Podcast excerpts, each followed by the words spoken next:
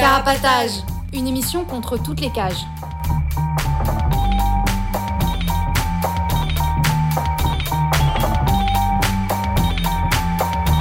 Carapatage, c'est une émission contre les prisons, la répression et le contrôle. À travers l'actualité de l'enfermement, mais aussi son histoire. En racontant les luttes à l'intérieur et à l'extérieur, en échangeant ce qu'on a vu, lu et entendu.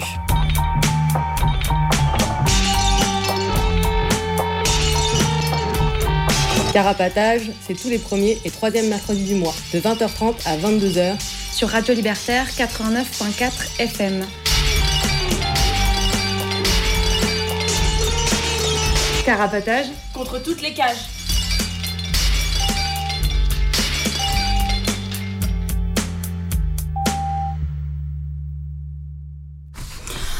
Salut, vous êtes bien dans la 19e émission de Carapatage, l'émission contre toutes les cages sur Radio Libertaire 89.4 FM. Euh, on est euh, au studio euh, jusqu'à 22h. vous pouvez nous appeler au 01 43 71 89 40, nous écrire sur Instagram at carapatage ou par mail carapatage at riseup.net. Ce soir, euh, on avait envie de faire une deuxième émission spéciale, c'est-à-dire qu'on va faire une émission où on va parler de tout et n'importe quoi. Euh, et euh, plus précisément ce soir, une pièce de théâtre, un poème, un film, un film, plein de nouvelles, voilà, plein d'infos, d'actu dont on avait envie de parler. moi, c'est Henri et je suis entourée de mes acolytes. salut, moi c'est Joe. Salut, Pile. Bonsoir, c'est Gomme. Et à la technique, on a trois personnes ce soir. Hmm, coucou, c'est Billy. Salut, c'est Pipa. Salut, Blobby. Voilà. Euh, du coup, on va commencer l'émission en donnant quelques nouvelles. Euh, et à commencer par euh, une manif qui a eu lieu le 19 juin euh, au, devant le centre de rétention administrative du Ménil-Amelot. Et euh, c'est Pile qui va nous en parler. Eh bien oui, tu fais bien de me rappeler, j'avais oublié la date, mais je me rappelle de la manif. C'était une belle manif avec environ 150 personnes sous le soleil. Voilà, rendez-vous à la gare RER. E et ensuite un trajet un peu long pour atteindre le centre de rétention entre voilà les pistes d'atterrissage de l'aéroport. Et euh, donc voilà, pas mal de, même si euh, voilà l'environnement n'était pas très euh, agréable, il y a eu plein de slogans, mur par mur, pierre par pierre. Nous détruirons les centres de rétention, so, solidarité avec les sans-papiers. Le kérosène, c'est pas pour les avions, c'est pour brûler les centres de rétention.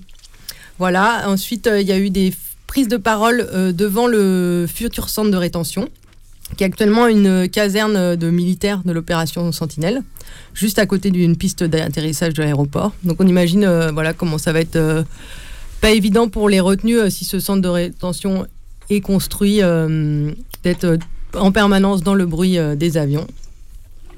Et ensuite voilà il y a des prises de parole d'Abba Lekra qui co-organisait la manif avec la CSP, le collectif de sans-papiers de Montreuil et aussi euh, une prise de parole contre les constructions de nouvelles prisons. Et euh, voilà, avec l'idée de faire le lien entre euh, l'enfermement en prison et l'enfermement en centre de rétention. Et ensuite, la manif s'est dirigée donc à continuer sa route vers le centre de rétention et arrivé au centre, une centaine de personnes sont allées derrière le centre de rétention pour pouvoir échanger euh, directement avec les retenus. Parce que quand on est devant en fait on n'a pas du tout euh, on peut pas s'entendre euh, on peut pas entendre les retenus et ils peuvent pas nous entendre. Donc voilà ça s'est plutôt bien passé. Les flics ont été beaucoup moins nombreux que nous et donc ont été un peu débordés. Donc on a pu faire il y a pu avoir ce parloir sauvage. Et ensuite la manif est retournée à l'avant du centre avec les personnes qui étaient en train de faire euh, donc une autre sorte de parloir sauvage par téléphone avec des personnes retenues qui parlaient euh, depuis l'intérieur et on pouvait écouter euh, ce qu'ils disaient. voilà, et du coup, ça, les paroles, les prises de parole un peu de l'intérieur étaient un petit peu écourtées à cause de la pluie, mais on est rentré vraiment trempé, voilà, mais plutôt voilà au son d'une chorale qui accompagnait la manif. C'était plutôt chouette. Euh, moi, je vais enchaîner après cette manif euh, en parlant d'un blog, euh, d'un nouveau blog qui raconte des audiences en comparution immédiate et qui produit des analyses sur ces deux audiences-là, qui s'appelle La Sellette, sous-titre Chronique de la violence judiciaire, donc lacellette.org. Et bah, déjà, je vais commencer par vous lire le texte de présentation qui est sur le blog. Durant l'Ancien Régime, la sellette était un petit siège de bois réservé aux prévenus. Ce tabouret, très bas, était taillé pour humilier l'accusé face à ses juges, littéralement en position d'infériorité alors qu'on l'interrogeait. La sellette s'intéresse à la justice pénale ordinaire telle qu'elle se pratique quotidiennement dans les tribunaux.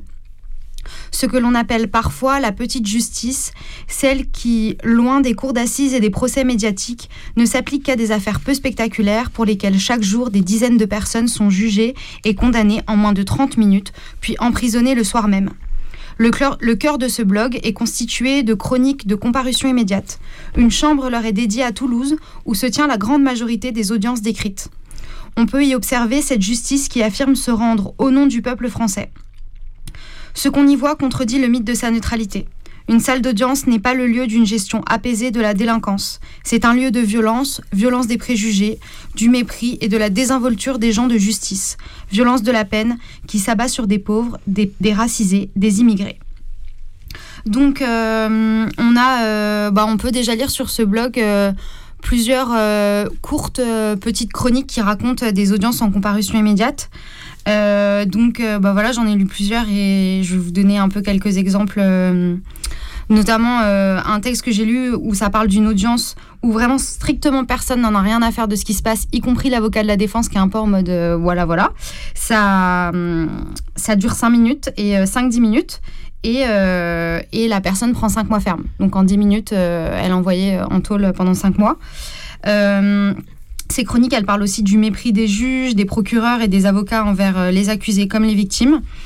Et on voit aussi que à travers plusieurs chroniques qu'en fait, il y a un traitement totalement différent entre euh, des personnes qui peuvent être, issues de classes assez favorisées et le reste des personnes qui sont en comparaison immédiate, c'est-à-dire la majorité.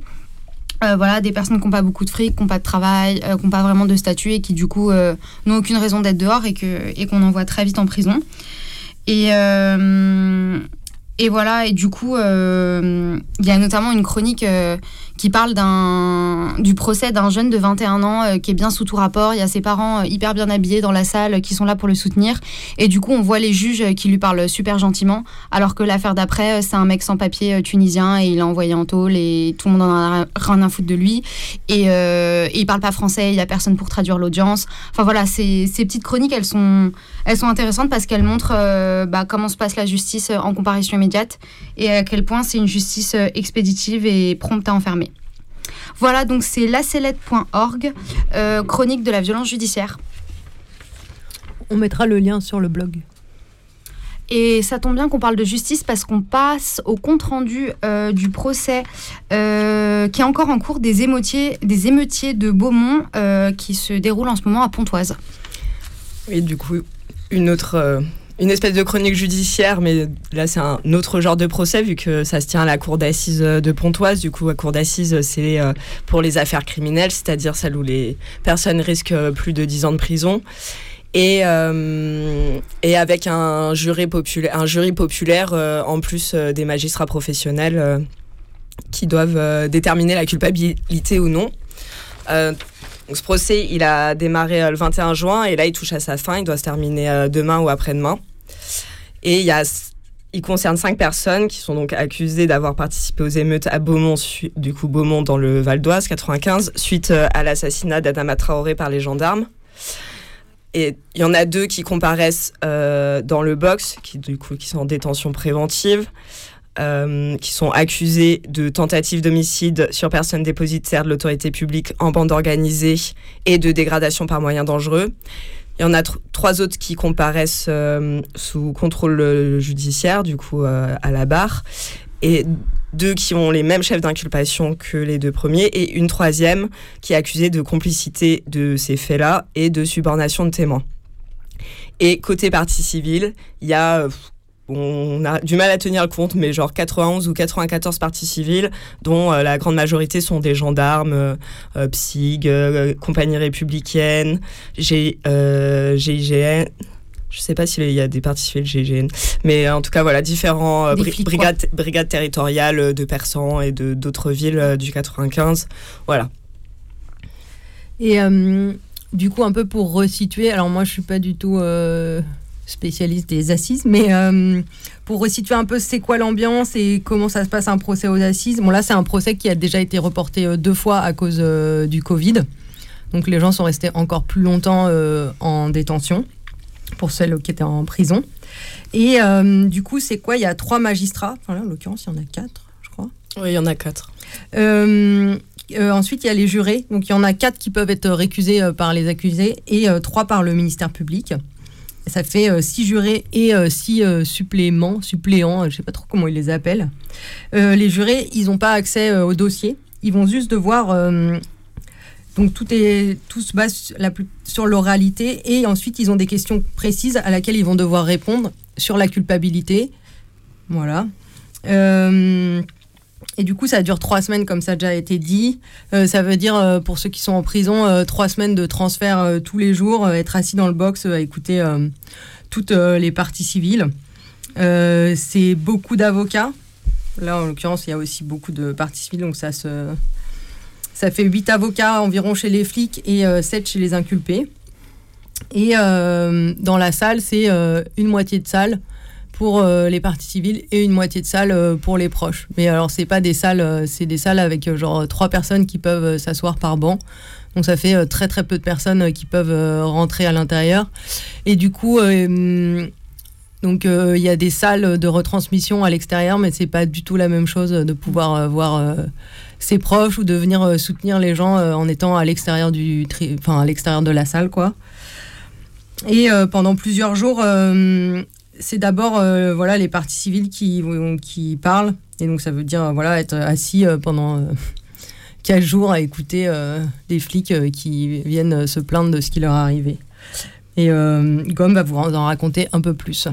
Du coup, ouais, juste pour redire, pour les deux qui, qui, sont en tôle, ça fait cinq ans qu'ils sont en tôle en attendant leur procès, en détention provisoire. Et je sais pas si tu vas le dire, mais pour l'un d'entre eux, l'acquittement a été demandé, donc potentiellement 5 ans en tôle euh, de manière innocente, quoi. Mm, mm. Bah, je vais revenir un peu sur euh, le contexte euh, des faits qui leur sont reprochés. du coup, ça remonte, le début des faits, ça remonte au 19 juillet 2016. Et du coup, cet après-midi-là, il y a un des frères d'Adama, qui est celui, donc, un des deux qui comparait dans le box, qui a interpellé dans une rue à Beaumont pour une autre affaire. Et euh, il est euh, avec euh, Adama qui s'enfuit, qui finit par être rattrapé une première fois, qui se réenfuit, mais qui au final est attrapé. Et quand il est déposé par les gendarmes dans la gendarmerie à Persan, il est inconscient et les secours vont pas réussir à le réanimer. Du coup, à 19h, son décès est déclaré officiellement par les secours. Mais les gendarmes, ils décident de ne pas euh, prévenir la famille parce qu'ils veulent pas, euh, ils ont peur de mettre le feu aux poudres.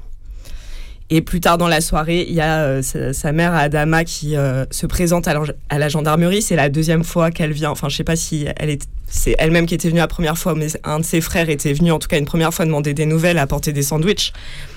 À un moment où la mort était déjà déclarée et les gendarmes avaient dit que tout allait bien. Du coup, une deuxième fois, la famille euh, se présente à la gendarmerie pour avoir des nouvelles. Du coup, là, il y a d'autres gens qui sont là parce que bah, il y a des allers-retours inhabituels à la gendarmerie. Les gens, ils voient bien qu'il y a quelque chose qui se passe euh, euh, là-bas. Et du coup, les gendarmes finalement annoncent la mort d'Adama.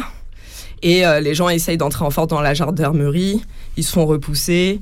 ils caillassent. Ils bloquent un bus devant l'entrée. Et voilà, là, c'est le départ un peu euh, de euh, d'émeutes qui vont durer pendant cinq nuits sur les communes de Beaumont, de Persan et deux autres villes voisines. Du coup, dans le cadre de ce procès, il s'intéresse à trois nuits à Beaumont et à Persan, euh, pendant lesquelles il a été prouvé qu'il y avait eu des tirs à l'arme à feu en direction des gendarmes. Et du coup, le procès, il s'intéresse, il poursuit uniquement les tirs par arme à feu. Du coup, ça concerne pas tout le reste qui s'est passé pendant les émeutes, à savoir des incendies, des caillassages, des tirs de mortier, des attaques de la gendarmerie, le logement de gendarmes, etc.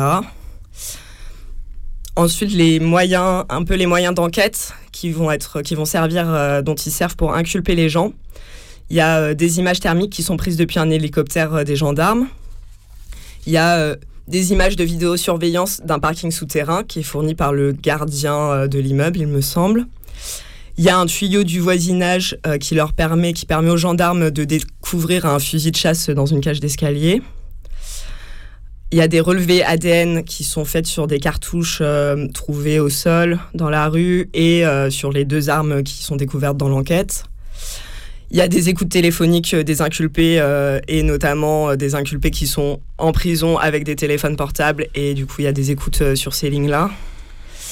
Et des incriminations enfin de témoins et aussi d'autres d'inculpés eux-mêmes. Quoi. Mais avec tout ça, l'enquête, elle permet pas vraiment de déterminer qui a fait quoi à quel moment.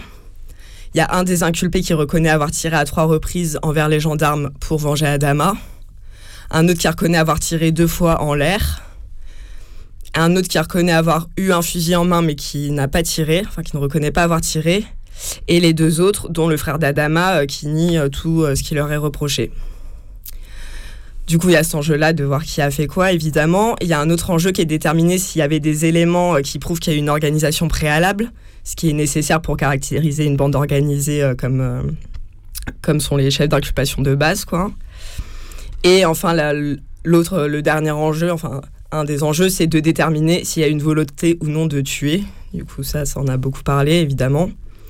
Sachant que du coup les tirs par arme à feu en grande majorité c'est de la grenaille. Du coup la grenaille c'est des petits plombs euh, c'est des cartouches euh, avec euh, plein de petits plombs dedans qui se dispersent dans les airs quoi.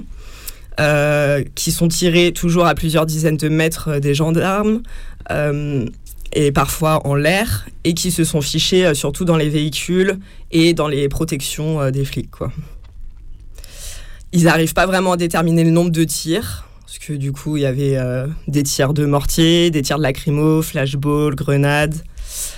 Euh, mais du coup, au procès, ça ressort quand même que finalement, il n'y a pas eu beaucoup de tirs, quoi, par arme à feu. Il y a seulement 13 gendarmes qui sont blessés par arme à feu sur 35 gendarmes qui sont blessés en tout pendant les émeutes.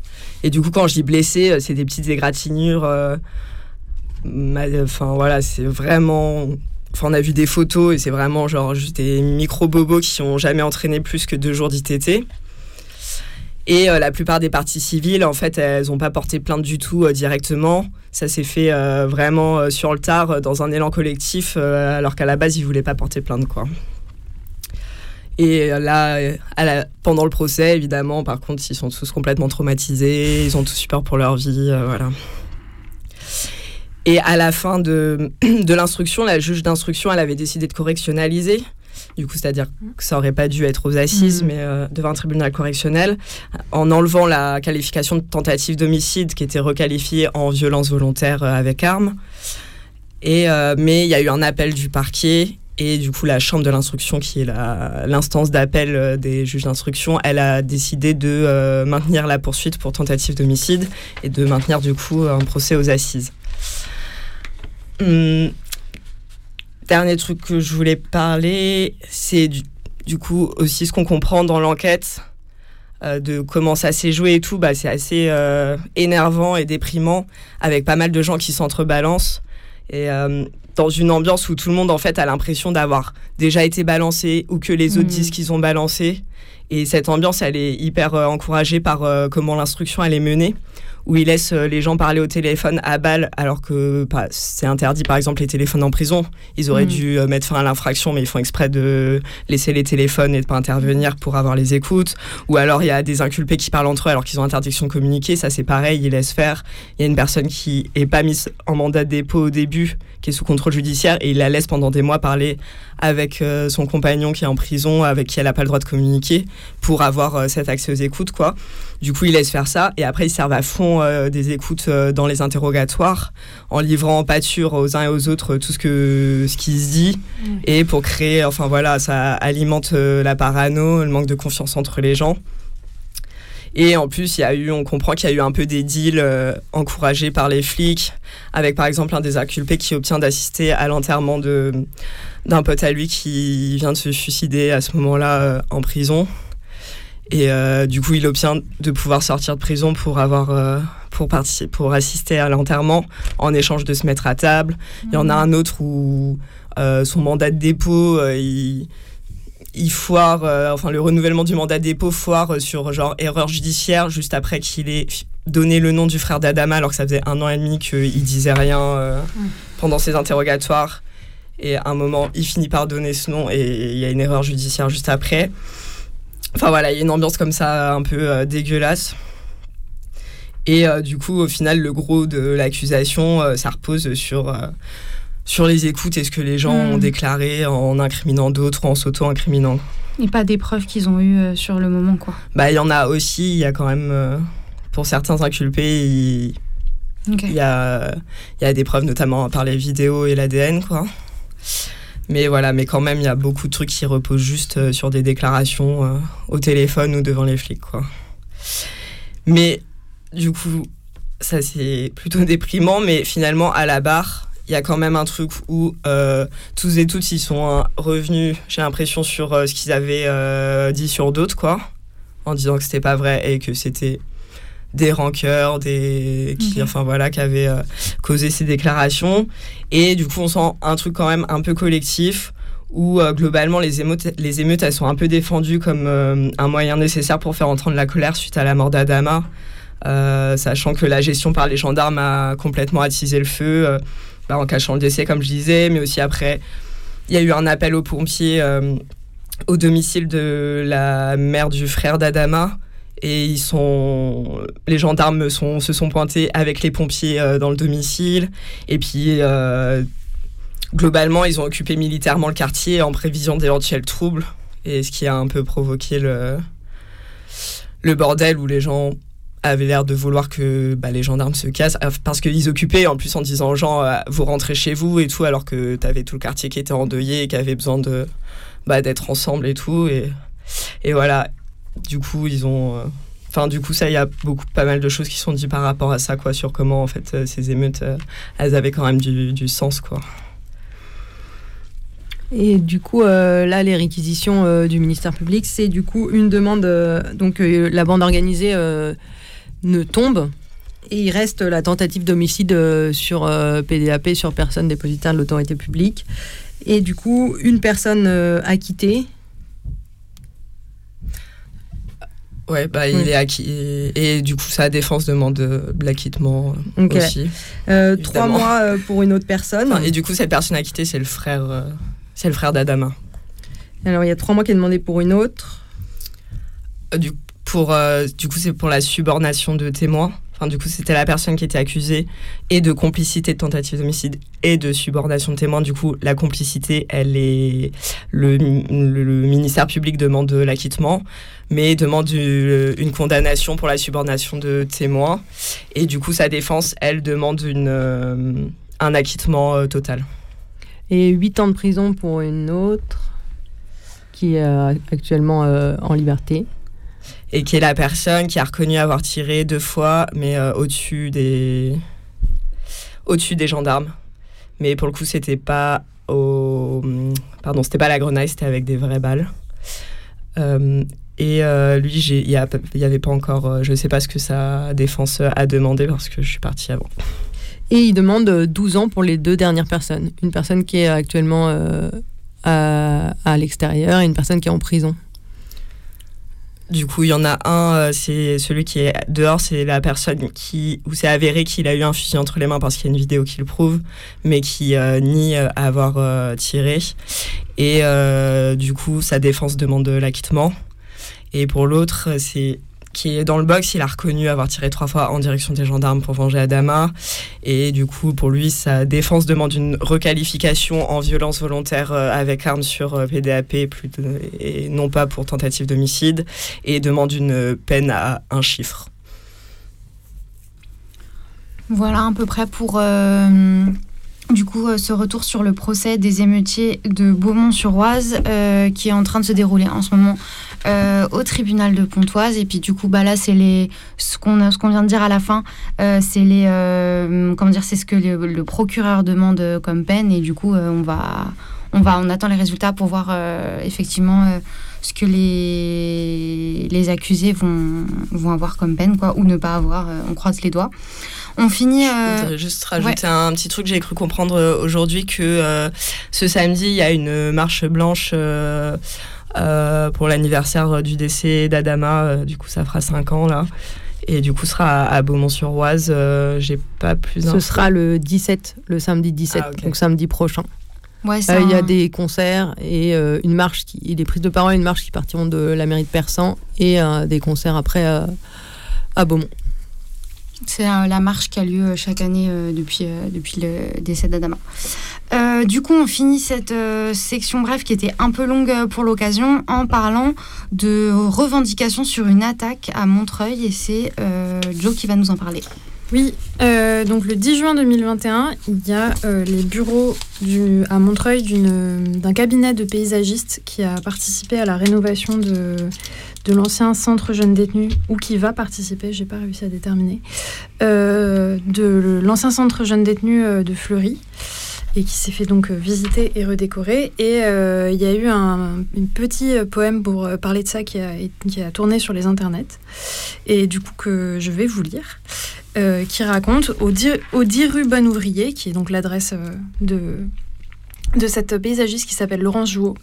Au 10 rue Bon Ouvrier, à Montreuil, on est allé. Il y a une paysagiste, mais heureusement vint l'anarchiste.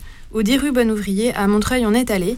Il y a une paysagiste, mais heureusement vint l'anarchiste. Et c'est donc avec des dingues que sa serrure se remplit d'étain, que ses plombs sont arrachés et que l'interphone est volé. Un bon, coup de, un bon coup de chalumeau, et voilà que Laurence Jouot n'a même plus de vigique, fondue dans une fin tragique.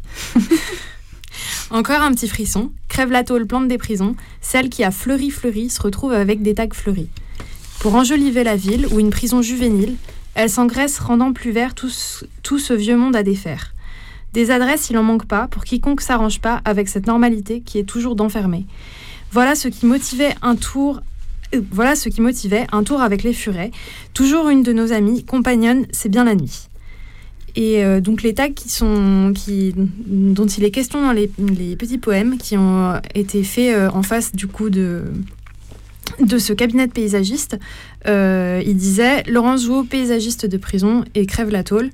Et sur le bâtiment même, il y avait une petite indication qui disait que c'était ici que la paysagiste fleurissait des prisons. Et euh, moi, du coup, je voulais rajouter, euh, annoncer que euh, ce week-end, vendredi, samedi et dimanche soir et après-midi, il y avait trois jours de concert en solidarité avec des personnes qui se sont fait arrêter le 8 décembre dernier. Huit personnes, voilà, qui dans une affaire menée par le parquet anti-terreau. Donc, huit personnes se sont fait arrêter, trois sont allées en Cinq sont allés en prison, trois ont été libérés. Euh, euh, non, alors là, je recommence. Il y en a eu cinq qui ont été en prison et depuis, il y en a trois, il y en a qui sont toujours en prison. Désolée.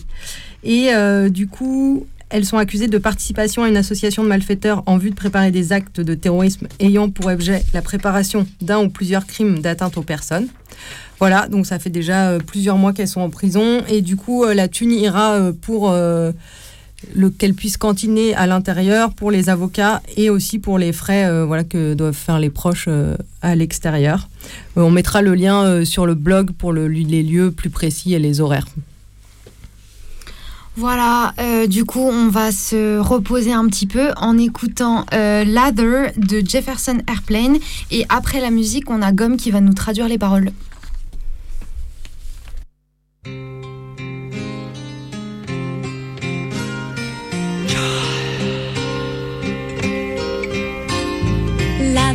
Was 30 years old today. They took away all of his toys. His mother sent newspaper clippings to him about his old friends who stopped being boys. There was Howard C. Green, just turned 33. His leather chair waits at the bank and Sergeant Dow Jones, 27 years old, commanding his very own tank. But Lather still finds it a nice thing to do to lie about nude in the sand, drawing pictures of mountains that look like bumps and thrashing the air with his hands. But wait, whole productive, you know. Uh, he produces the finest of sound, putting drumsticks on either side of his nose, snorting the best licks in town.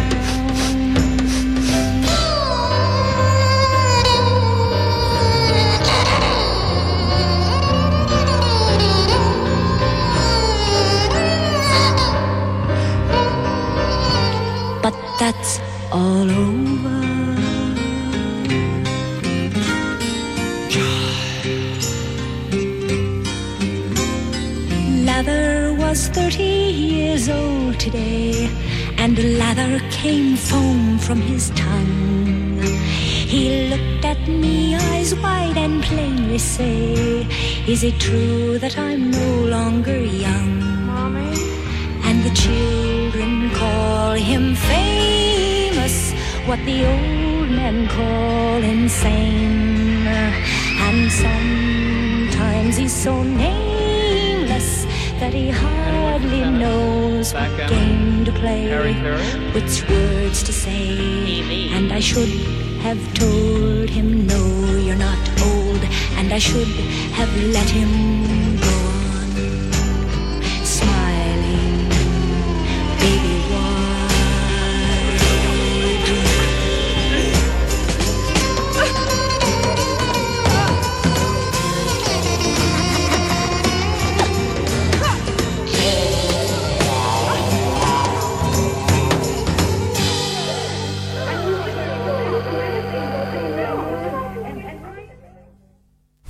est de retour dans Carapatage, l'émission contre toutes les cages. Euh, ce soir, on vient d'écouter Lather de Jefferson Airplane. Euh, vous pouvez, euh, pour ceux qui sont à l'intérieur, vous pouvez nous écrire à Carapatage, 4 Villa Stendhal, 75 020. Apparemment, on dit pas ça à Paris. 75 020, Paris. Soit dans le 20e, quoi, en gros, Paris 20e. Euh, N'hésitez pas à nous écrire. Et euh, pendant euh, l'émission, vous pouvez nous appeler au 01 43 71 89 40. Euh, du coup, je laisse la parole à Gomme qui va nous traduire la chanson qu'on vient d'écouter. Laser a eu 30 ans aujourd'hui. Ils lui ont retiré tous ses jouets. Sa mère lui a envoyé des coupures de journaux sur ses vieux amis qui sont plus des enfants. Il y avait Howard Segreen, tout juste 33 ans. Sa chaise en cuir l'attend à la banque. Et Sergent Dow Jones, âgé de 37 ans, qui commande carrément son propre tank. Mais Laser trouve toujours que c'est cool à faire, de mentir sur des nus dans le sable, de dessiner des images de montagnes qui ressemblent à des bosses, et de battre des mains dans les airs. Mais attends, Laser il est productif, tu sais. Il produit le plus joli des sons. Il met des baguettes de chaque côté de son nez et grogne les meilleurs riffs de la ville. Mais tout ça, c'est terminé. Laser a eu 30 ans aujourd'hui. Et Laser a fait des bulles avec sa langue. Il m'a regardé, les yeux immenses, et a dit simplement C'est vrai que désormais je ne suis plus jeune Et les enfants le nomment célèbre, ce que les vieux appellent insensé. Et des fois il est tellement anonyme qu'il sait à peine quel jeu jouer et quel mot dire. Et j'aurais dû lui dire Non, t'es pas vieux. Et j'aurais dû le laisser continuer. Un grand bébé qui sourit. Voilà, euh, du coup, la suite de l'émission, on va la consacrer à plein de petits trucs, à commencer par parler du film euh, documentaire Ils nous ont volé nos nuits, euh, du coup, qui est un film qui se passe au Mexique et où on voit euh, 11 femmes euh, concernées par la prison, c'est-à-dire soit elles sont ex-prisonnières, soit elles sont proches de prisonniers ou de prisonnières. Soit les deux. Ou soit les deux, euh, mexicains, mexicaines. Et euh, ben, donc oui, ça parle de- du traitement euh, spécifique de la prison euh, envers les femmes.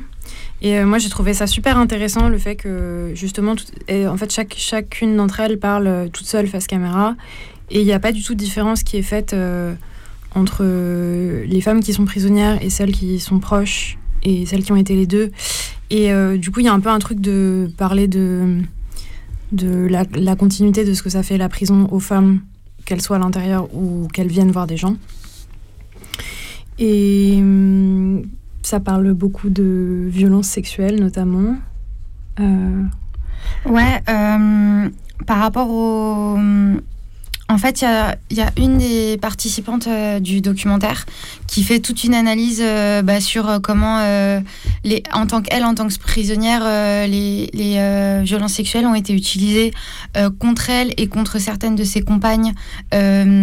Compagnonnes plutôt contre certaines de ses compagnonnes euh, comme vraiment un outil euh, de répression par la police par l'État voilà un outil de, de domination et aussi comment elles, en tant que meufs, elles ont été traitées euh, dans leur groupe. Euh, dans leur groupe politique, euh, où en gros on les a vraiment euh, traitées comme des individus inférieurs euh, parce qu'elles avaient subi des violences sexuelles en prison ou de la part de la police. Et C'était complètement résumé au fait de elles avaient de d'existence que parce que elles étaient elles avaient été violées et qu'elles étaient présentées juste comme ça quoi, comme les meufs violées.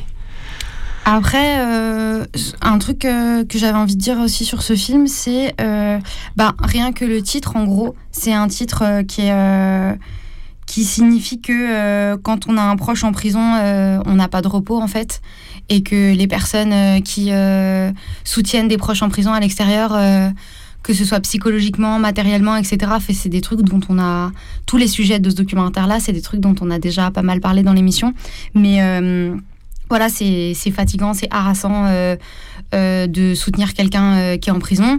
Et euh, ce dont le film parle aussi, euh, c'est euh, bah, l'aspect genré de, de ce soutien, où devant les prisons pour meufs, il n'y a pas beaucoup de visiteurs et de visiteuses.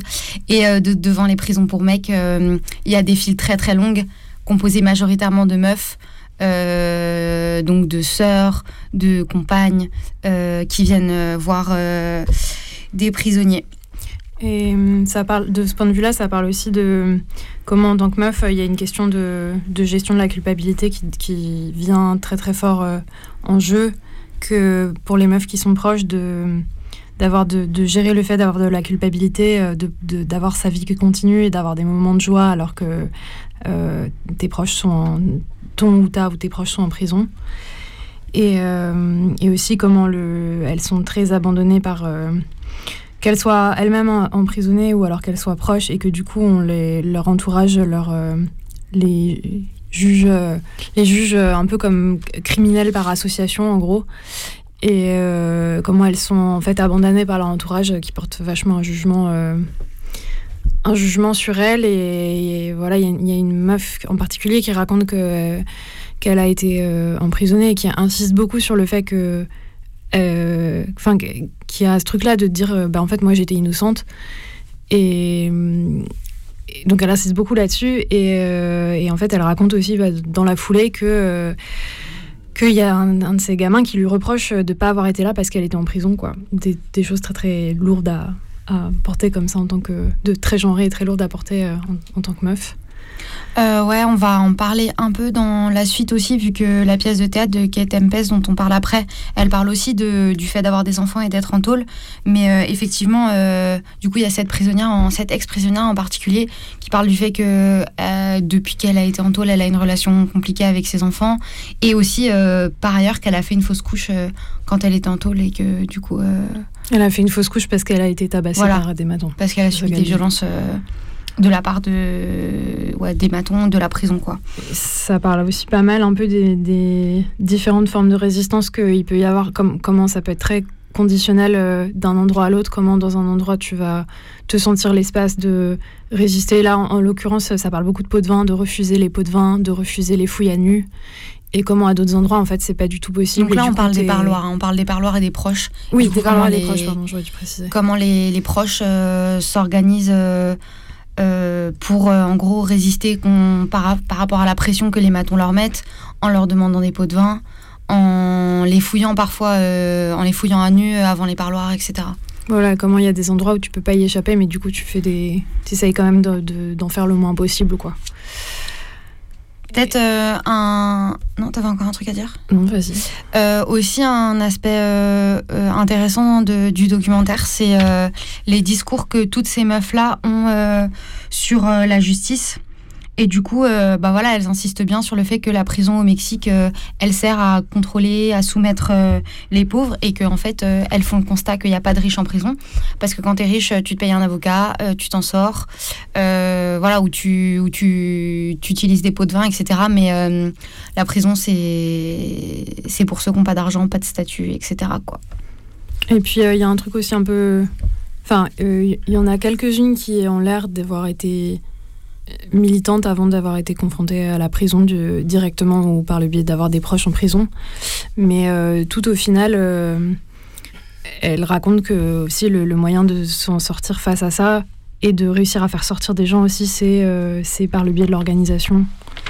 Et que ça va après au-delà de. Leur, que après dans leur vie, ça va au-delà de, de la question de la prison, mais que ça va toucher aussi d'autres aspects de leur vie.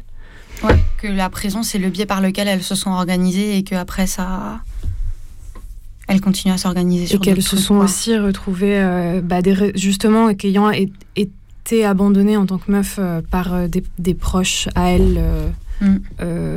de l'ordre de la famille, des voisins, tout ça, que c'est aussi comme ça qu'elles ont retrouvé des, un peu des réseaux de solidarité. Voilà, donc c'est euh, Ils nous ont volé nos nuits, un documentaire euh, mexicain réali- réalisé par euh, des Mexicains et des Français, Mexicaines, Mexicaines et Français, Oui, Françaises. qui euh, ont été confrontés aussi à, à la prison en tant que proches au Mexique et du coup qui quand même partent et qui luttent euh, contre la prison, euh, continuent à le faire euh, à, à la fois en France, à la fois au Mexique. Et du coup, on peut contacter le collectif qui a réalisé le documentaire sur leur site internet, il y a l'adresse, pour obtenir le documentaire, organiser des proches, etc.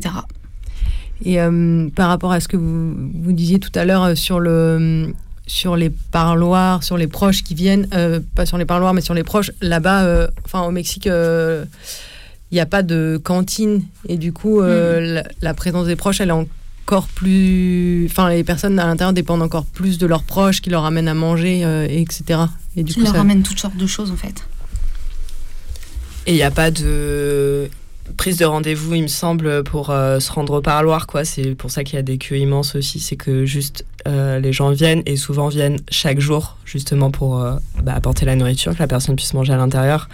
Et que du coup, la, la charge mentale et Mhm. matérielle que ça implique euh, d'avoir un, un proche incarcéré au Mexique, c'est vraiment décuplé.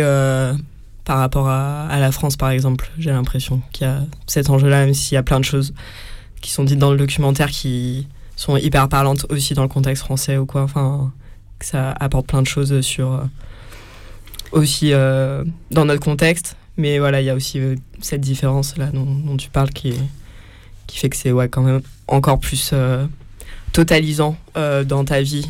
euh, que comme et c'est le cas aussi en France hein, c'est pas bon, voilà je vais pas faire des comparaisons inutiles de, c'est quoi le pire mais j'ai l'impression que ça fait un truc vrai Mhm. quand même encore plus totalisant euh, de que toute ta vie elle tourne au fait, autour du fait euh, autour de l'incarcération de, de, de la personne dont tu es proche Et ben justement, il y a une, euh, une femme dont euh, le fils est en prison qui dit que petit à petit, elle a arrêté d'aller au travail parce que juste euh, c'était euh, trop compliqué avec tout ce qu'elle avait à faire avec son fils en tôle et que voilà, c'est petit à petit comme ça qu'elle s'est retrouvée dans une situation de plus en plus difficile.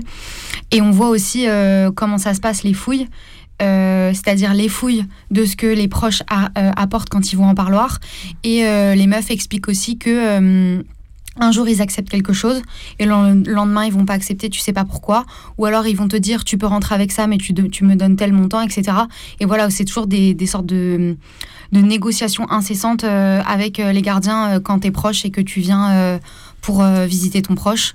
Et que des fois tu dis non et tu fais demi-tour parce que tu as envie de résister. Et des fois tu as vraiment envie de voir la personne à l'intérieur.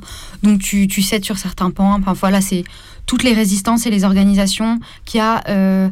et notamment entre meufs et entre collectifs de meufs qui se créent, euh, voilà, euh, qu'on des proches euh, qui sont à l'intérieur, quoi. Pour se reposer encore un petit peu les oreilles, on va écouter.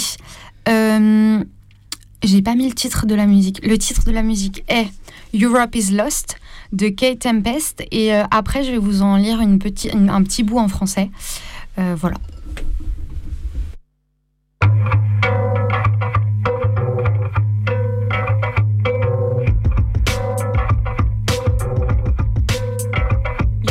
Is lost, America lost, London lost. Still, we are clamoring victory. All that is meaningless rules. We have learnt nothing from history. The people are dead in their lifetimes, dazed in the shine of the streets. But look how the traffic's still moving. Systems too slick to stop working. Business is good, and there's bands every night in the pubs, and there's two for one drinks in the clubs, and we scrubbed up well. Washed off the work and the stress, and now all we want some excess. Better yet, eh, a night to remember that we'll soon forget. All of the blood that was bled for these cities to grow, all of the bodies that fell, the roots that were dug from the earth so these games could be played. I see it tonight in the stains on my hands. The buildings are screaming. I can't ask for help though, nobody knows me. Hostile, worried, lonely. We move in our packs, and these are the rights we were born to. Working and working so we can be all that we want, and dancing the drudgery off. But even the drugs have got boring. Sex is still good when you get it. To sleep, to dream, to keep your dream in reach, to eat your dream. Don't weep, don't scream, just keep it in, keep sleeping in. What am I gonna do to wake up? I feel the cost of it pushing my body like I push my hands into pockets and softly I walk and I see it. This is all we deserve. The wrongs of our past have resurfaced despite all we did to vanquish the traces. My very language is tainted with all that we stole to replace it with this. I am quiet, feeling the onset of riot. Riots are tiny, those systems are huge. Traffic keeps moving, proving there's nothing to do because it's big business, baby, and its smile was hideous. Top down violence and structural viciousness. Your kids are dope stopping. Medical said it is, but don't worry about that, man. Worry about terrorists. The water levels rising, the water levels rising. The animals, the elephants, the polar bears are dying. Stop crying, start buying. But what about the oil spill? Shh. No one likes a party pooping spoil sport. Massacres, massacres, massacres. New shoes. Ghettoized children murdered in broad daylight by those employed to protect them. Live porn streamed to your preteen's bedroom. Glass ceiling, no headroom. Half a generation live beneath the red line. Oh, but it's happy hour on the high street. Friday night at last, that's my treat. All went fine till that kid got glassed in the last bar. Place went nuts. You can ask Garlu, it was madness. Roll ran red, pure clabber, about them immigrants. I can't stand them. Mostly I mind my own business. They're only coming over here to get rich, it's a sickness. England, England, patriotism. And you wonder why kids want to die for religion. It goes work all your life for a pittance. Maybe you'll make it to manager. Pray for a raise, cross the bay's days off on your beach, babe calendar. The anarchists are desperate for something to smash. Scandalous pictures of fashionable rappers in glamorous magazines. Who's dating who? Political cash in an envelope. Caught sniffing lines off of prostitutes, prosthetic tits. Now it's back to the House of Lords with slap wrists. They abduct kids and fuck their heads of dead pigs. But him in the hoodie with a couple of spliffs, jail him, he's the criminal. Jail him, he's the criminal. It's the generation, the product of product placement and manipulation. Shoot 'em up brutal, duty of care. Come on, new shoes, beautiful hair. Bullshit, saccharine ballads and selfies and selfies and selfies. And here's me outside the palace of me. Construct self and psychosis. Meanwhile, the people were dead in their droves, and no, nobody noticed. Well, some of them noticed. You could tell by the emoji they posted. Sleep like a gloved hand covers our eyes. The lights are so nice and bright and let's dream. But some of us are stuck like stones in a slipstream. What am I gonna do to wake up? We are lost, we are lost, we are lost, and still nothing will stop. Nothing pauses. We have ambitions and friendships and courtships to think of, divorces to drink of, the thought of the money, the money, the oil. The planet is shaken and spoiled, and life is a plaything, a garment to soil. Toil, the toil. I can't see an ending at all, only the end. How is this something to cherish when the tribesmen are dead in their deserts? To make room for alien structures, develop, develop, and kill what you find if it threatens you. No trace of love in the hunt for the bigger buck. Here in the land where nobody gives a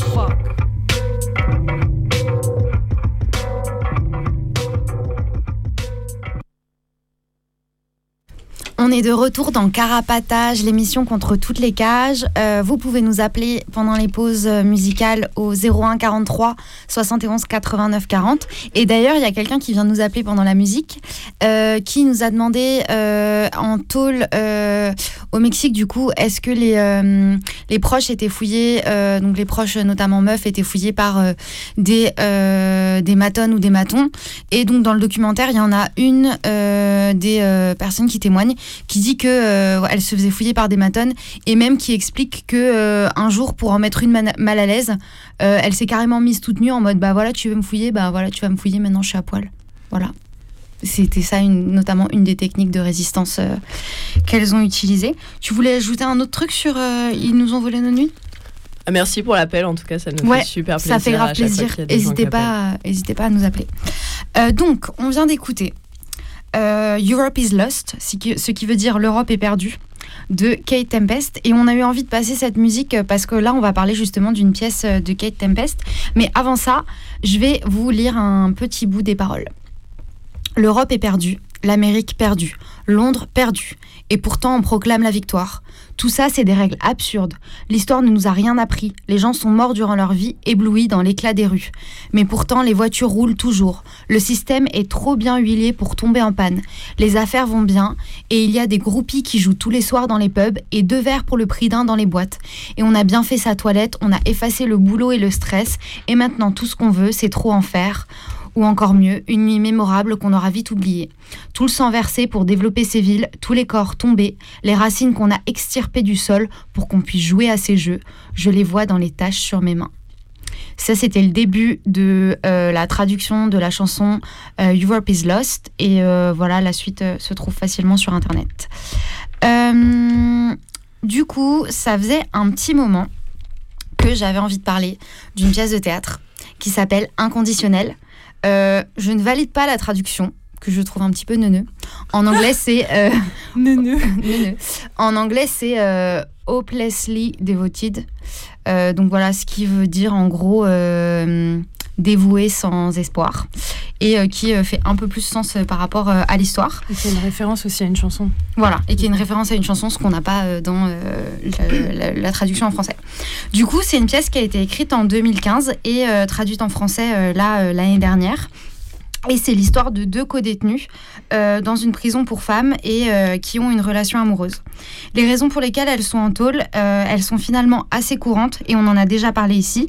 L'une qui s'appelle Serena, euh, elle y est car elle a volé des montres, et l'autre qui s'appelle Chess parce qu'elle a tué son mari violent. Et j'avais un peu peur quand on me l'a offerte l'été dernier, car le théâtre sur la prison, écrit par des auteurs hors sol, et généralement qui ne sont pas du tout concernés par, la prison eux-mêmes, généralement c'est nul, misérabiliste, bien pensant, ou les trois. Donc là, je me suis dit, attention, une pièce sur la prison, qu'est-ce que ça va être encore? Et en fait, j'ai été euh, agréablement surprise. Donc cette pièce de Kate Tempest m'a beaucoup plu parce que... euh, résumons l'histoire, déjà. Donc deux co-détenues amoureuses, euh, mais l'une va bientôt sortir. C'est la voleuse de montres. Et euh, parce que sa peine est beaucoup plus courte euh, que, que l'autre. Et euh, elle a peur de retourner dehors et de retrouver ses enfants. Elle ne sait pas si elle va y arriver. Elle va arriver à s'occuper de d'eux et à faire bonne figure devant toutes les personnes qui vont la contrôler dehors, notamment les assistantes sociales, qui vont la surveiller de très près et vérifier si c'est une bonne mère. Donc elle, c'est Serena. L'autre, euh, Chess, a une peine beaucoup plus longue et euh, est triste euh, de perdre sa compagne et co-détenue. Et elle s'occupe de son temps en prison en écrivant des chansons et en chantant. Et là, du coup, on a Pile et Gomme qui vont nous lire la deuxième scène de la pièce pour que vous voyez un peu plus de quoi on parle. Alors, dis-moi. Quoi? Que s'est-il passé? Rien. Que s'est-il passé, Serena? Ils avaient peur de moi. Ils n'avaient pas peur de toi. Ils ne voulaient pas de câlin, ne voulaient pas parler. Rien. Juste assis devant moi. Ce n'est pas toi, c'est de celui dont ils ont peur. Tu n'as pas vu comment ils m'ont regardé. C'était certainement pas aussi terrible que ce que tu racontes. Tu sais, quand t'as le sentiment que quelqu'un te mate d'une certaine manière et que ça change ton comportement.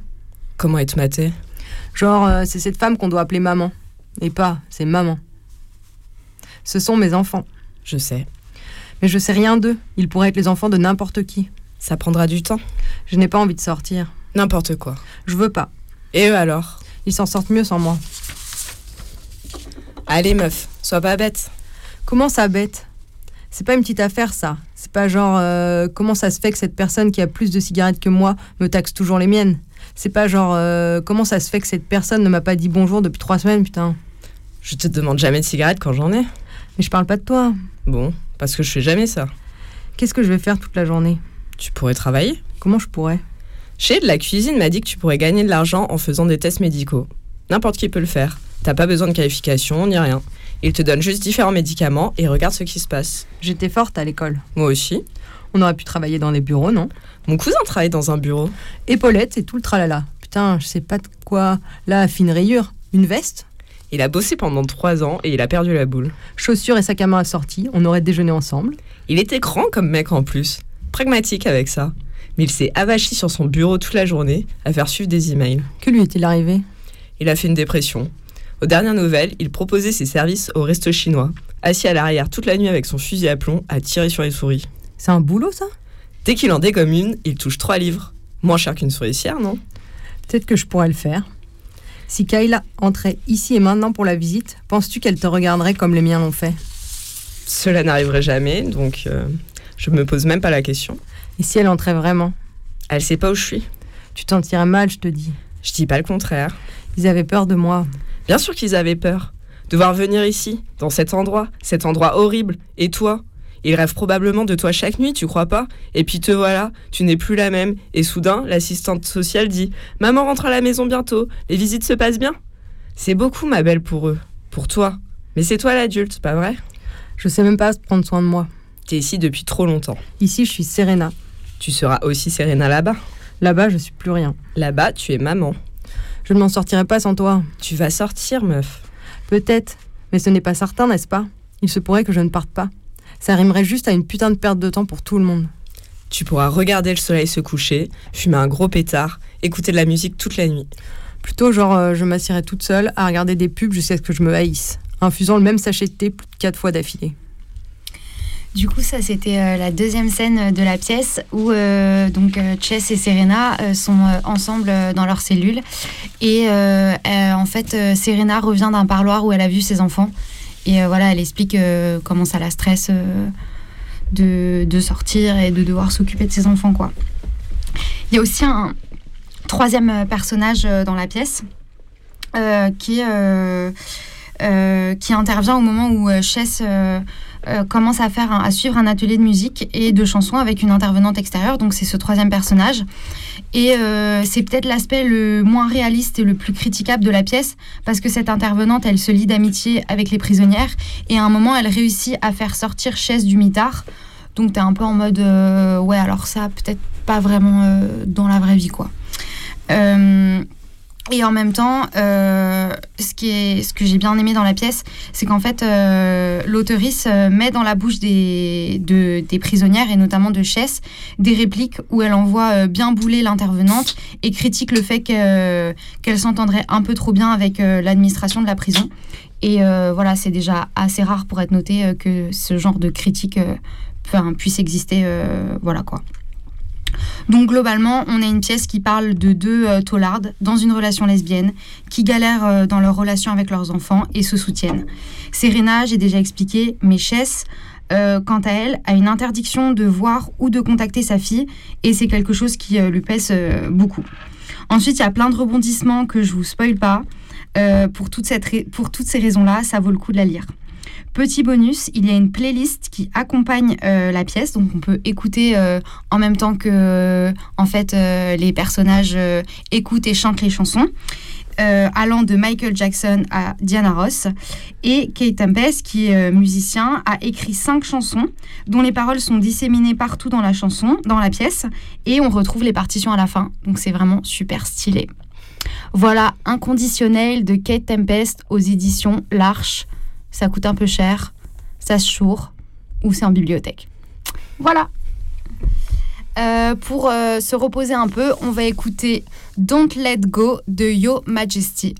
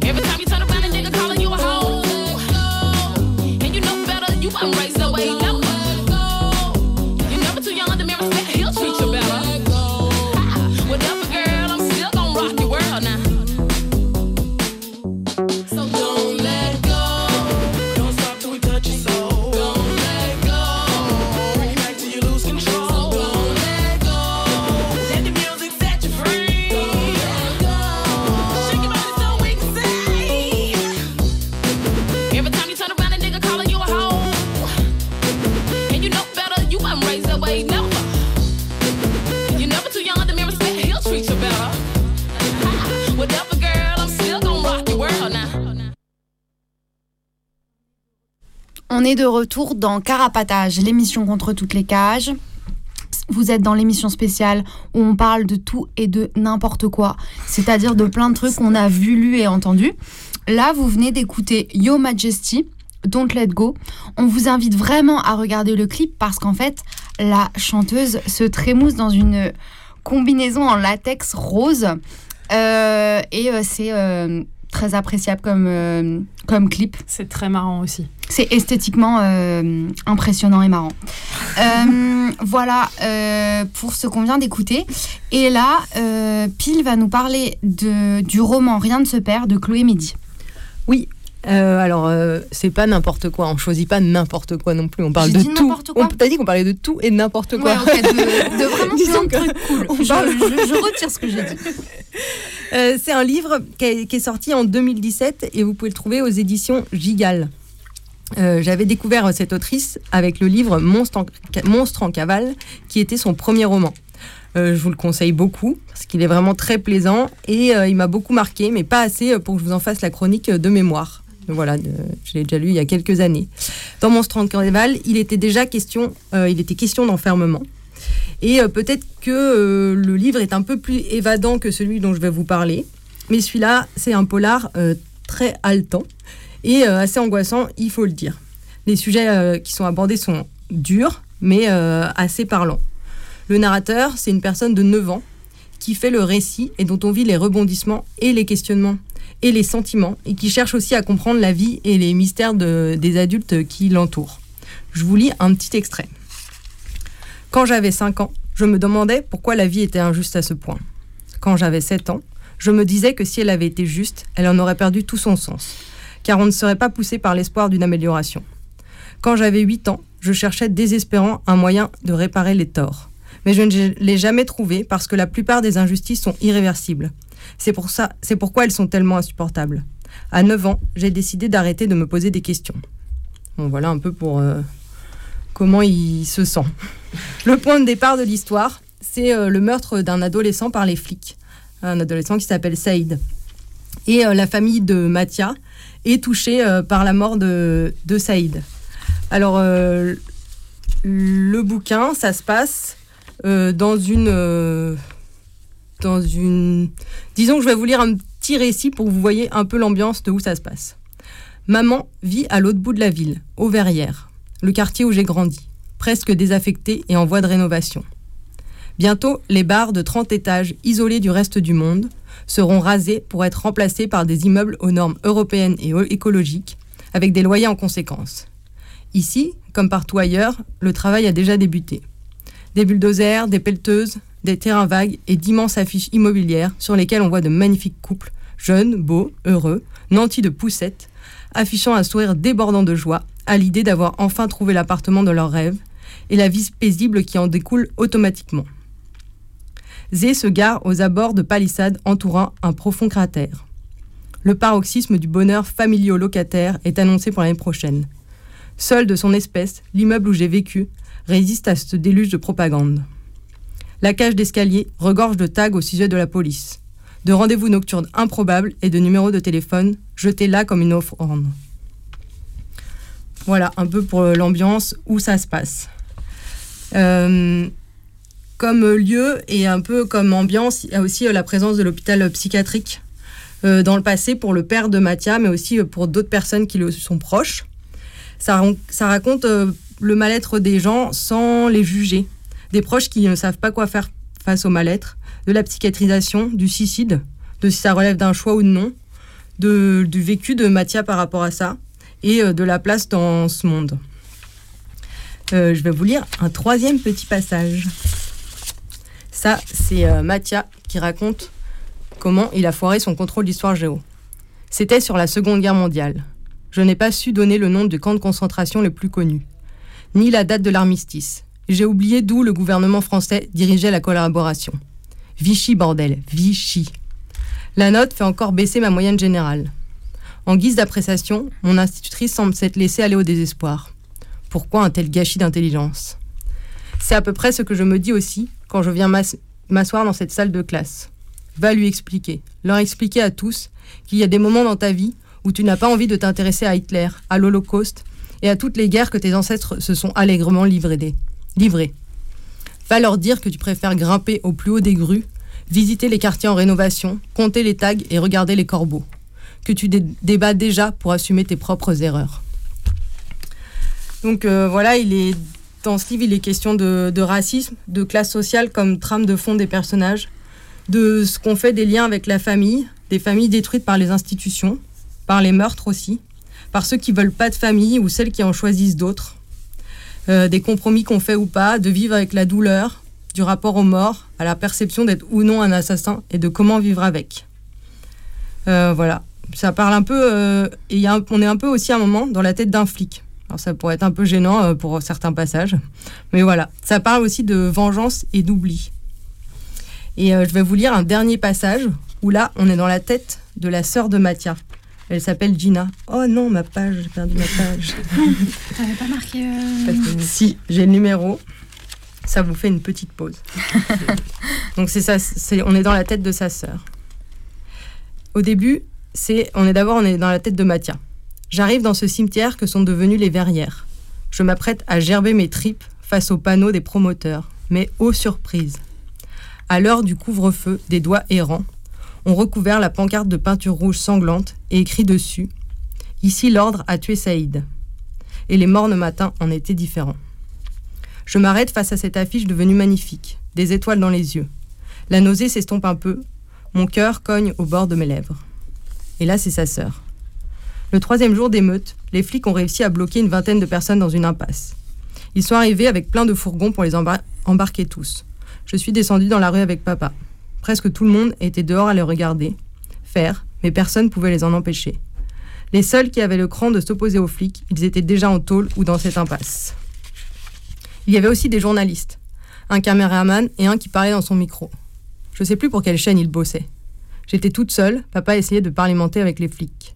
Ils ont pointé la caméra sur moi, ils m'ont tendu le micro, ils souriaient comme des connards alors qu'à côté une vingtaine de personnes se faisaient arrêter. Ils m'ont dit Comment tu t'appelles? Je n'ai rien répondu. Ils m'ont dit Tu habites ici? J'ai dit oui. Ils m'ont demandé si j'avais peur J'ai dit oui. Ils m'ont demandé si c'était à cause des émeutiers J'ai dit non, c'est à cause des flics.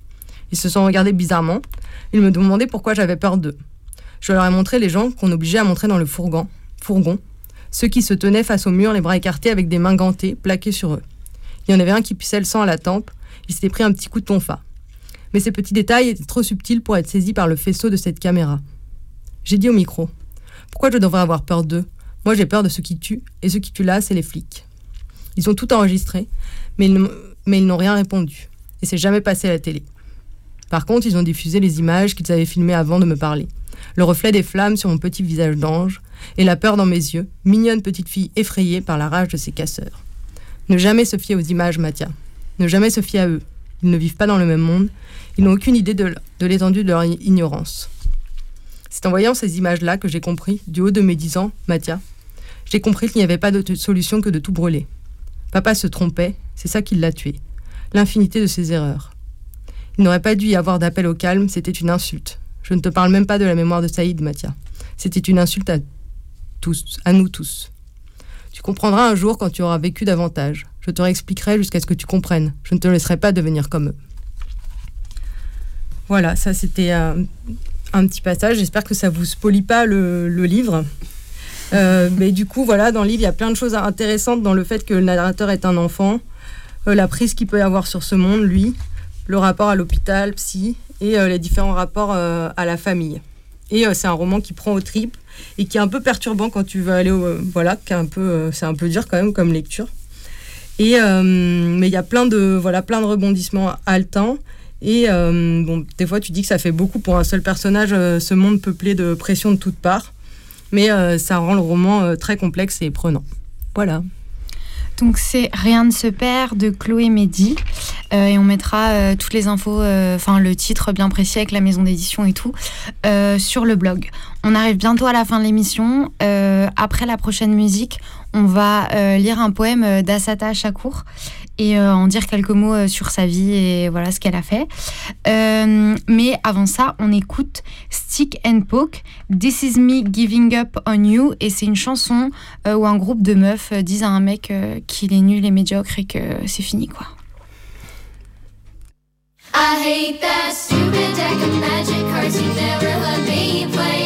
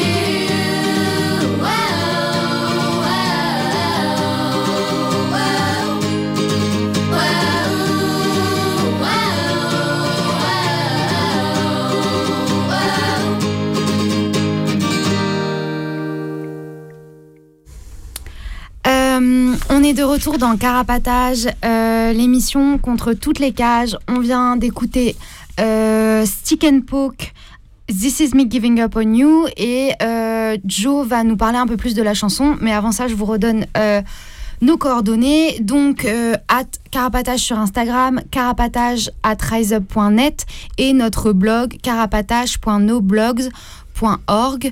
Euh, voilà, à peu près. Et vous pouvez nous appeler d'ici la fin de l'émission au 01 43 79 89 40.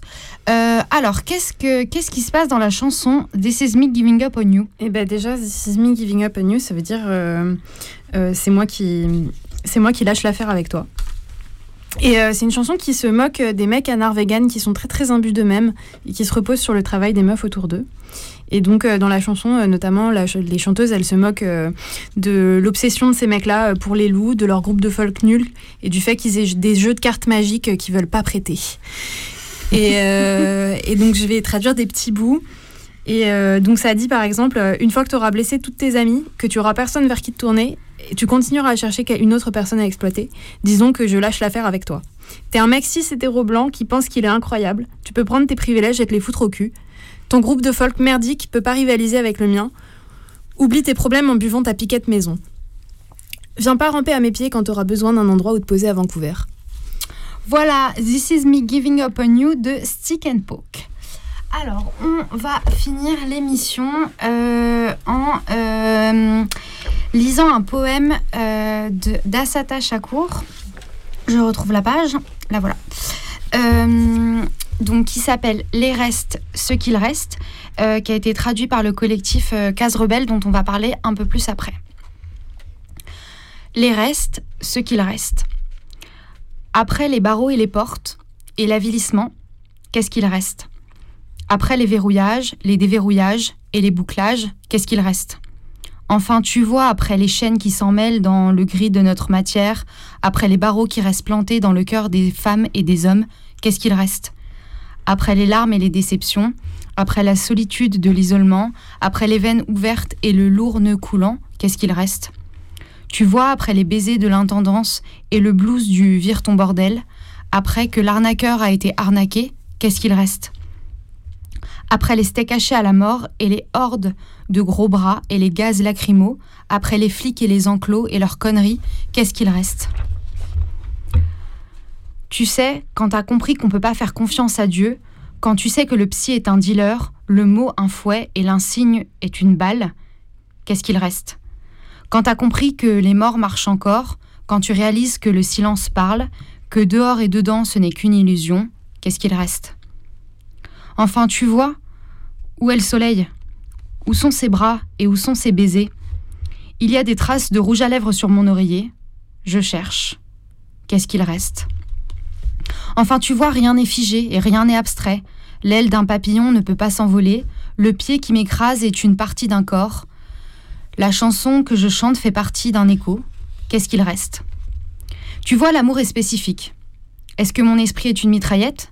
Mon cœur une scie à métaux Est-ce que je peux rendre euh, la liberté réelle? Ouais, carrément. Qu'est-ce qu'il reste? Je suis au sommet et en bas d'une infériorarchie. Je suis amoureuse de la terre depuis des temps anciens.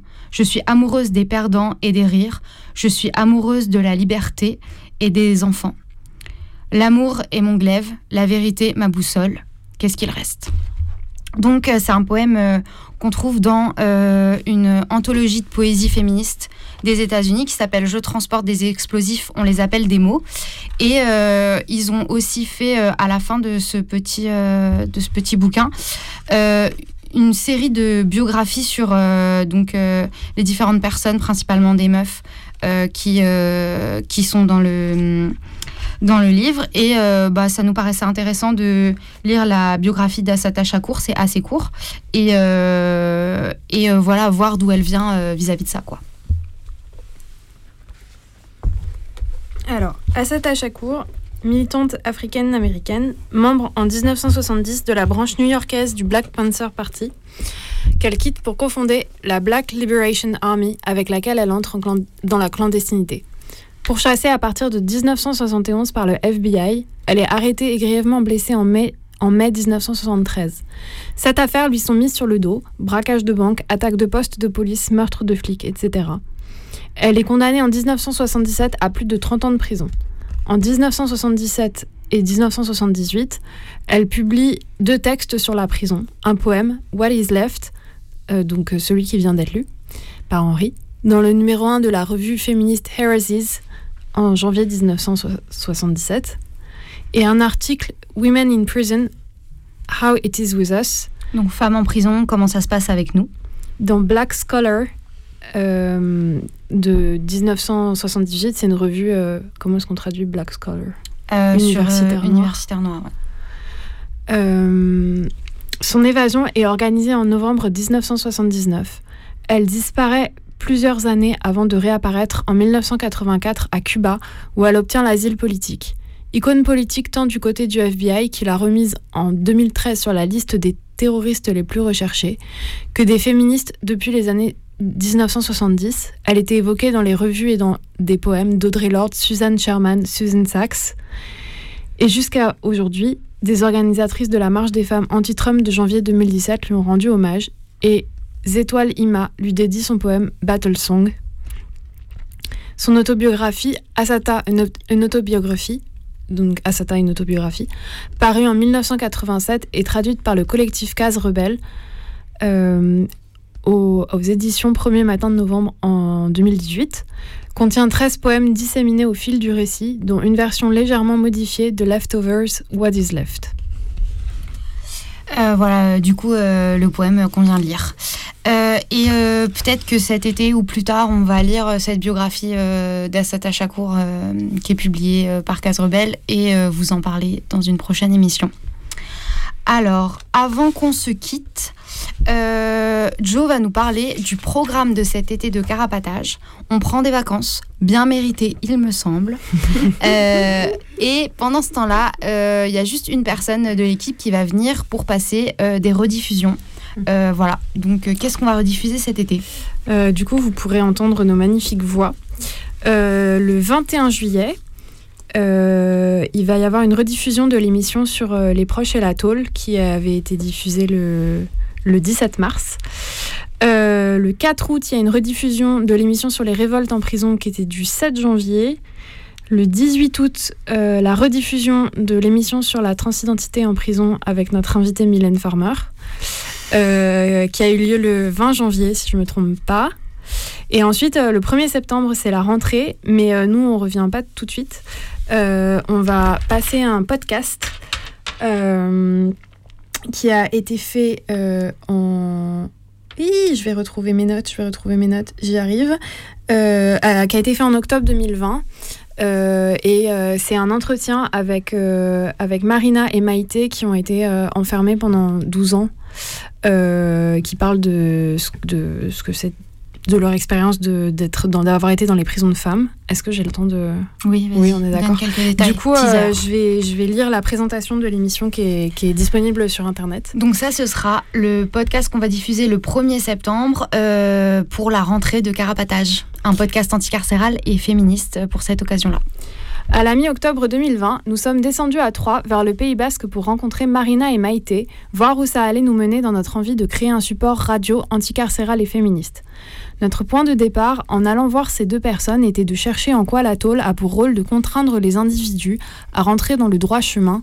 Et qu'est-ce qu'il y a de spécifique à ça quand on est perçu comme une femme, avec toutes les attentes genrées qui vont avec Qu'est-ce qui se joue quand on transgresse à la fois les lois de l'État, mais aussi les normes attribuées au genre féminin?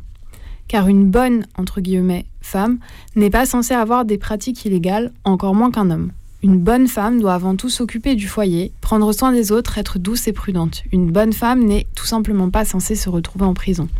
On pense donc que l'institution prison va tenter de réassigner les personnes au genre féminin attendu, comme le fait l'école par exemple avec les petites filles. On a demandé à Marina et Maïté de raconter ce qu'elles ont perçu pendant leurs années en prison. Elles sont toutes les deux des meufs cis blanches qui ont été accusées de collaboration et participation à l'ETA, organisation politique qui lutte depuis les années 50 pour la libération du Pays basque. Elles ont passé une douzaine d'années dans différentes prisons pour femmes de l'État français et un petit peu en Espagne à la fin. Elles sont sorties en 2019 en tant que prisonnières basques.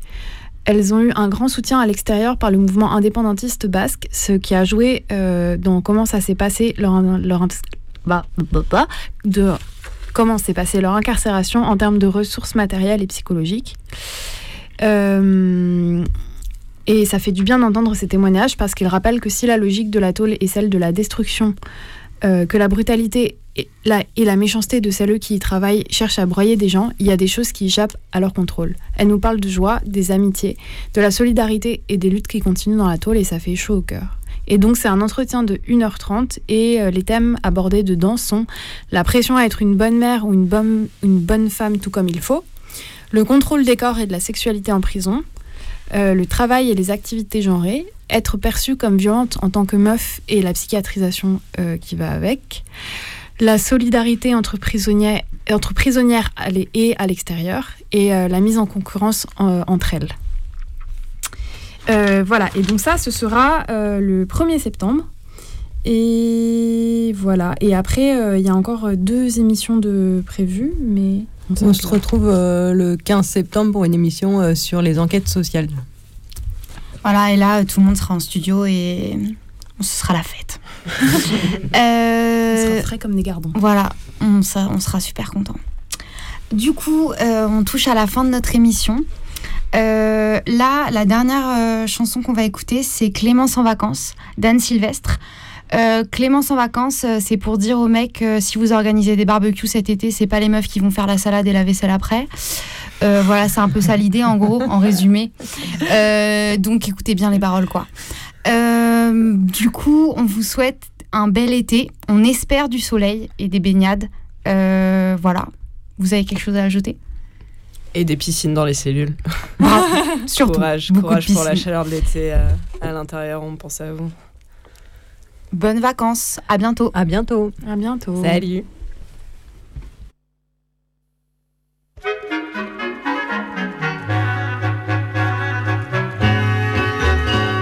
L'a dit à la grand-mère qui l'a dit à son voisin, le voisin à la bouchère, la bouchère à son gamin, son gamin qui tête folle n'a rien eu de plus urgent que de le dire à l'école à son voisin Pierre-Jean. Clémence, Clémence a pris des vacances, Clémence ne fait plus rien. Clémence, Clémence, comment en enfance Clémence va bien. Ça sembla d'abord étrange, on s'interrogea un peu sur ce qui parfois dérange la raison de certains vieux. Si quelques mauvaises chutes avaient pu l'handicaper, ou encore une dispute avec ce brave honoré. Clémence, Clémence a pris des vacances. Clémence ne fait plus rien. Clémence, Clémence, comme en enfance. Clémence va bien. Puis on apprit par son gendre qu'il ne s'était rien passé, mais simplement qu'à l'entendre, elle en avait fait assez. Bien qu'ayant toutes ses jambes, elle reste en son fauteuil, un peu de malice flambe parfois au bord de son œil. Clémence, Clémence a pris des vacances, Clémence ne fait plus rien. Clémence, Clémence, comme Clémence va bien. Honoré, c'est bien dommage, doit tout faire à la maison. La cuisine et le ménage, le linge et les commissions. Quand il essaie de lui dire de coudre un bouton perdu, elle répond dans un sourire, va, j'ai bien assez cousu. Clémence, Clémence a pris des vacances.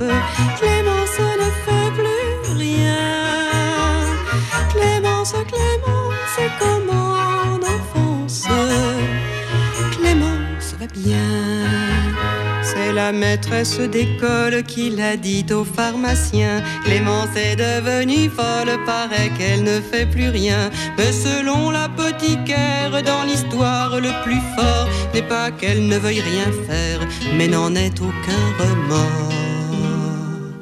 Clémence, Clémence a pris des vacances. Clémence ne fait plus rien. Clémence, Clémence, comme.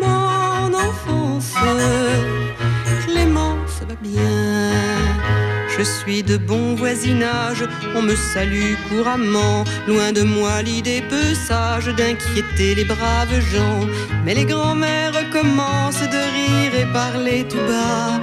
La maladie de Clémence pourrait bien s'étendre là.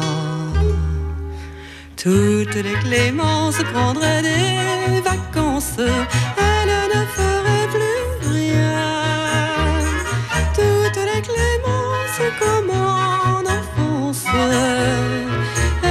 serait bien. Toutes les clémences prendraient des vacances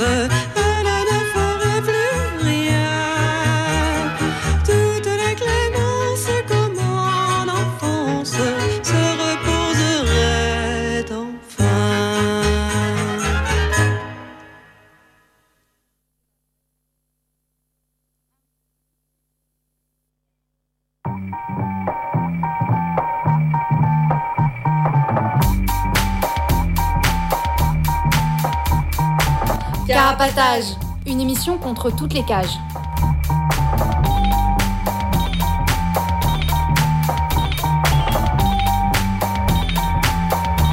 Carapatage, c'est une émission contre les prisons, la répression et le contrôle. À travers l'actualité de l'enfermement, mais aussi son histoire. En racontant les luttes à l'intérieur et à l'extérieur. En échangeant ce qu'on a vu, lu et entendu.